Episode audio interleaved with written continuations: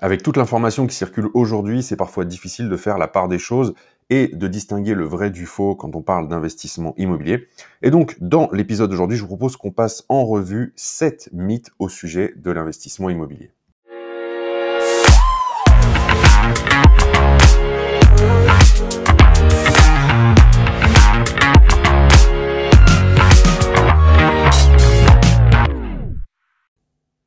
Bonjour et bienvenue dans ce nouvel épisode. Je m'appelle Julien Loboda, je suis investisseur depuis 2012 et sur ce podcast, je vous aide à créer votre liberté avec l'investissement immobilier.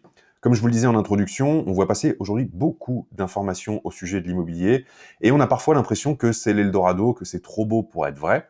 Ce que je vous propose, c'est qu'on passe en revue 7 mythes immobiliers très connus et qu'on voit ensemble s'ils sont vrais ou faux. Vous allez voir que le dernier mythe est particulièrement coriace. L'objectif de ce podcast, de cet épisode, eh bien, c'est de vous permettre d'y voir plus clair sur ce qu'il est vraiment possible de faire en immobilier et ce qui relève plutôt du fantasme.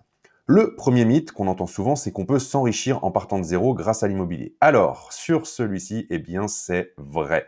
On peut s'enrichir en partant de zéro avec l'immobilier parce que l'énorme avantage de l'immobilier, c'est que vous pouvez euh, financer un bien immobilier à crédit et bénéficier ainsi de ce qu'on appelle l'effet de levier. C'est-à-dire que vous allez emprunter l'argent auprès de la banque, ce sont vos locataires qui vont vous verser un loyer et qui donc vont vous permettre de rembourser le prêt immobilier. Chaque fois que vous euh, payez une mensualité de prêt, eh bien vous remboursez une partie de capital et donc vous vous enrichissez. Et donc une fois que votre bien immobilier il est payé, eh bien vous êtes propriétaire d'un patrimoine qui vaut plusieurs dizaines ou plusieurs centaines de milliers d'euros et donc vous vous êtes bien enrichi en partant de zéro. Donc ce premier mythe est tout à fait vrai.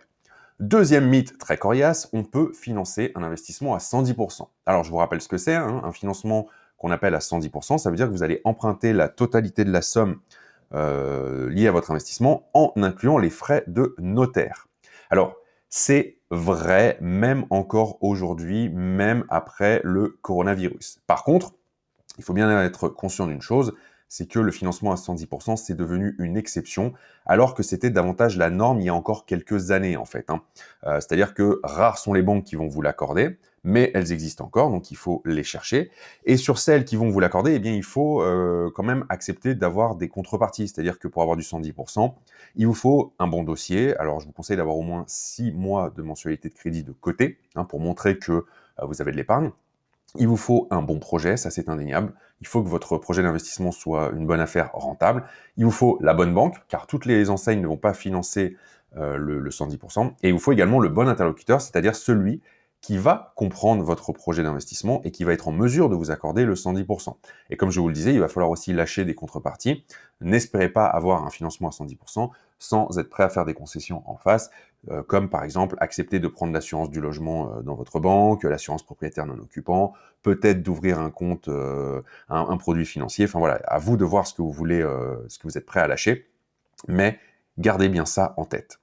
Troisième mythe au sujet de l'investissement immobilier, c'est impossible d'avoir un cash flow positif. Alors, ce mythe, je l'aime bien car il revient vraiment souvent dans les discussions. Je vous rappelle qu'un cash flow positif, c'est le fait d'avoir un excédent, donc un, bénéfice entre les rentrées d'argent et les sorties. Et c'est vrai que je me rappelle d'une soirée parisienne où je discutais avec des investisseurs, pourtant des gens, euh, voilà, des CSP+, euh, haut placés, des gens qui étaient loin d'être bêtes, euh, qui, enfin, qui, voilà, qui, qui maniaient, euh, qui gagnaient très bien leur vie. Et puis en fait, ils investissaient dans l'IMO et ils m'ont dit, ils me tenaient que c'était pas possible d'avoir un cash flow positif. Et en creusant un petit peu le sujet avec eux, bien, je me suis rendu compte que ces gens-là, effectivement, ils achetaient plutôt des appartements dans l'hypercentre de Paris. Alors très prestigieux, très patrimonial, c'est sûr que ça, gonflait un peu l'ego en, soirée, mais, euh, mais impossible d'avoir du cash flow dans ces conditions. Donc avoir un cash flow positif, c'est tout à fait possible, mais c'est pas possible partout. Il est clair que si vous achetez à 10 ou 12 000 euros du mètre carré, avec un loyer à 35 euros du mètre carré, ça va être très compliqué d'avoir un cash flow positif. Donc pour ça, il va falloir sortir des grandes villes, il va falloir vous orienter vers des endroits où le prix du mètre carré est beaucoup plus accessible. Ce qui nous amène directement au quatrième mythe, l'immobilier coûte cher. Alors, c'est vrai et c'est faux, tout dépend de l'endroit où vous allez investir. Encore une fois, à Paris, vous allez être entre 10 et 15 000 euros le mètre carré, alors que si vous allez en région, eh vous allez trouver des villes qui sont à 1000 ou 1500 euros le mètre carré. Ce qui veut dire que vous allez avoir des biens qui sont 10 fois moins chers, euh, pourtant, les loyers que vous allez percevoir ne vont pas être dix fois moins élevés. en moyenne, on constate qu'ils sont seulement trois fois moins élevés. Donc vous allez voir que vous allez être beaucoup plus rentable et que donc, euh, bah, voilà, vous pouvez tout à fait acheter euh, de l'immobilier pour quelques dizaines de milliers d'euros. Je connais personnellement un investisseur qui achète des petites maisons à 25-30 000 euros. Il loue ça à la semaine en colocation de courte durée. Il met des, des agents EDF en déplacement dedans et je peux vous assurer qu'il est extrêmement rentable. Encore une fois, je vous le disais, hein, on n'investit pas pour flatter son ego ou briller en dîner mondain, mais on investit, enfin, en tout cas, si vous m'écoutez, euh, si vous, avez euh, la même vision que moi, c'est pour euh, vous constituer un patrimoine et surtout de nouvelles sources de revenus.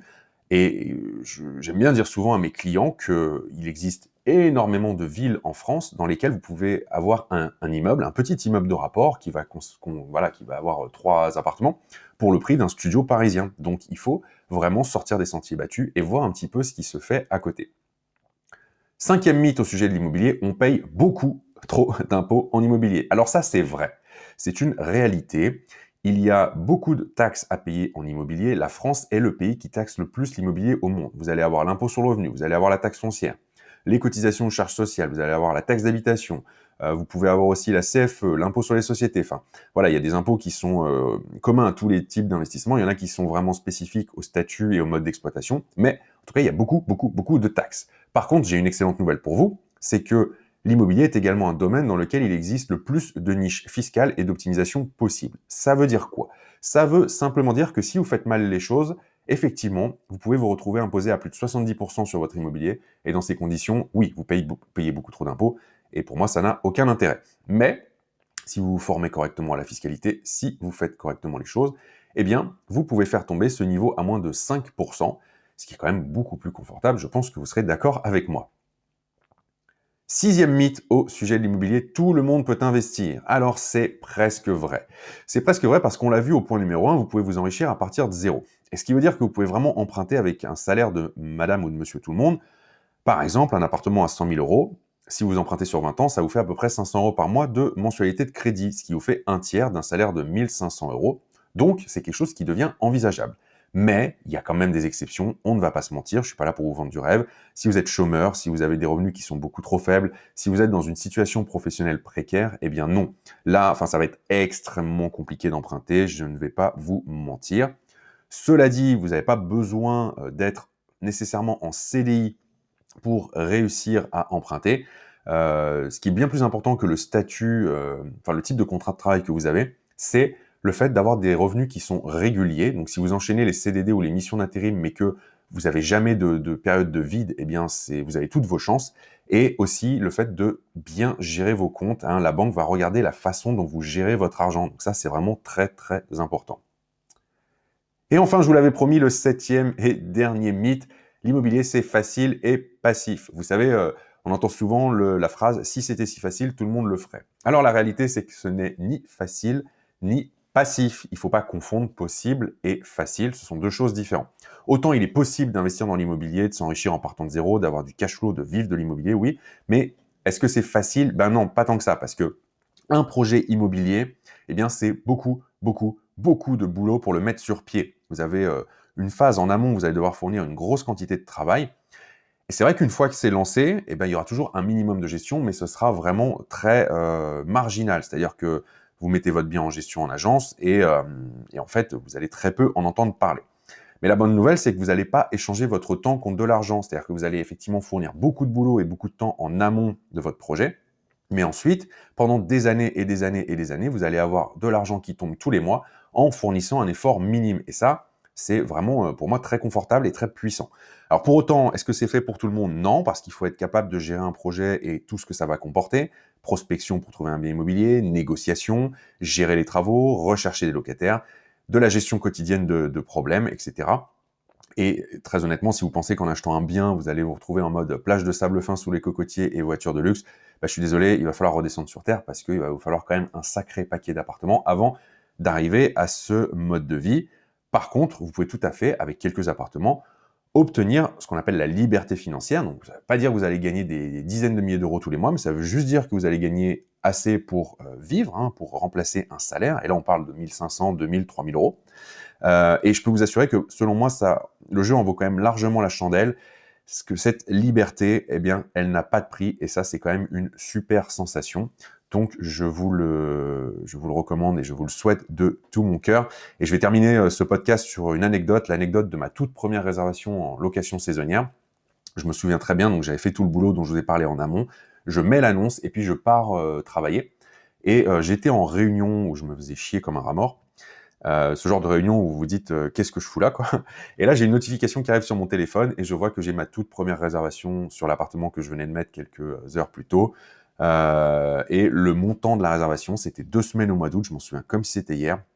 C'était à 10 ou 20 euros près l'équivalent de mon salaire mensuel de l'époque. Et là, boum, gros déclic, gros changement de mindset parce que ben, le savoir c'est une chose, mais le vivre c'en est une autre. Hein. Quand vous touchez vraiment euh, des revenus passifs ou quasi passifs comme ça et que vous vous rendez compte, waouh, ok, j'ai bossé pour avoir cet appart et tout, mais là, je suis assis en réunion, j'ai le cul sur une chaise et comme ça, j'ai l'équivalent de mon mois de salaire qui vient de tomber. Et euh, voilà, c'est juste une super sensation et je vous la souhaite du fond du cœur. J'espère que ce podcast vous a plu. Merci à vous de l'avoir écouté. Merci de votre fidélité. Si vous voulez aller plus loin et en savoir plus sur l'investissement immobilier et comment vous pouvez créer votre liberté financière sans avoir à multiplier les achats immobiliers pour y arriver, je vous invite à télécharger gratuitement mon e-book Comment vivre de vos loyers sans multiplier les achats immobiliers. Je vous mets le lien dans la description qui accompagne ce podcast et je vous souhaite une excellente lecture. Je vous explique toute la stratégie dedans. Merci et à la semaine prochaine pour un nouveau podcast. Ciao